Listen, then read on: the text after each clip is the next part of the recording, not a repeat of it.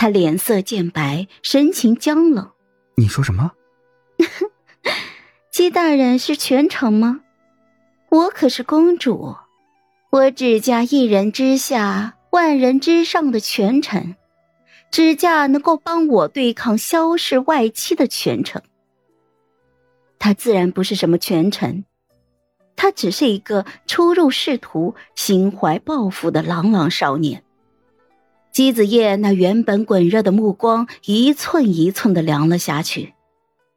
后来我才知道，那下了合欢药的酒，其实是萧皇后为我与萧衍提前备下的和合酒。也许是她怀疑我嫁给萧衍的目的，又或许是她担心我不会乖乖的与萧衍入洞房，更或许是她觉得我只有身子脏了。彻底的成为萧衍的女人，才能被他们萧氏一族重新拿捏住。哼，算盘打得不错，只可惜那酒却被我误打误撞的搜罗了出来，与姬子夜喝了。这是缘分吗？我与姬子夜并未拜过堂，却缠绵交融，和和共饮。哼，是冤孽吧。他出现的时机是那么的恰好，却又那么的遗憾。我与萧衍成亲的当日，萧皇后拉着我的手，慈爱的表情一如当年，毫无破绽。以后这萧衍要是欺负你了，母后给你做主，我定然是饶不了他的。说话之间，还不忘拭去眼角的泪花。我穿着繁复的嫁衣，似笑非笑的望着他。母后要真是想为我做主的话，就把那些在外面散布谣言、败我名声的主使者揪出来凌迟了吧。他的笑容当即就僵住了，因为主使者就是他。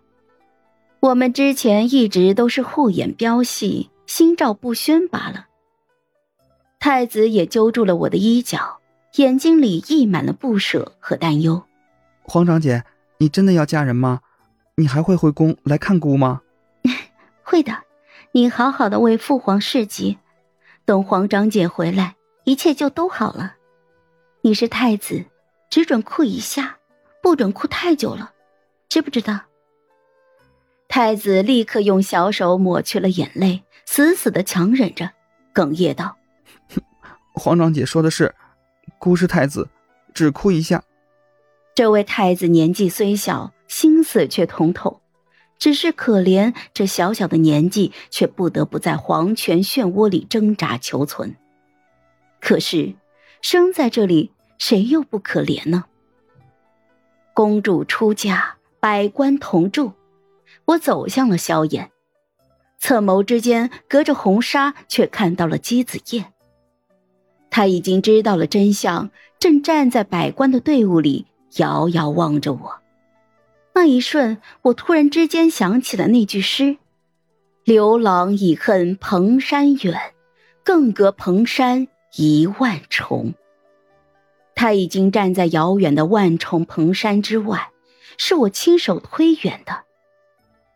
姬子夜那失魂落魄却又偏执受伤的目光，让我不忍再看。洞房花烛夜，萧衍没有碰我。那狗男人有自己的情报网，已经得知了我不是处子的消息。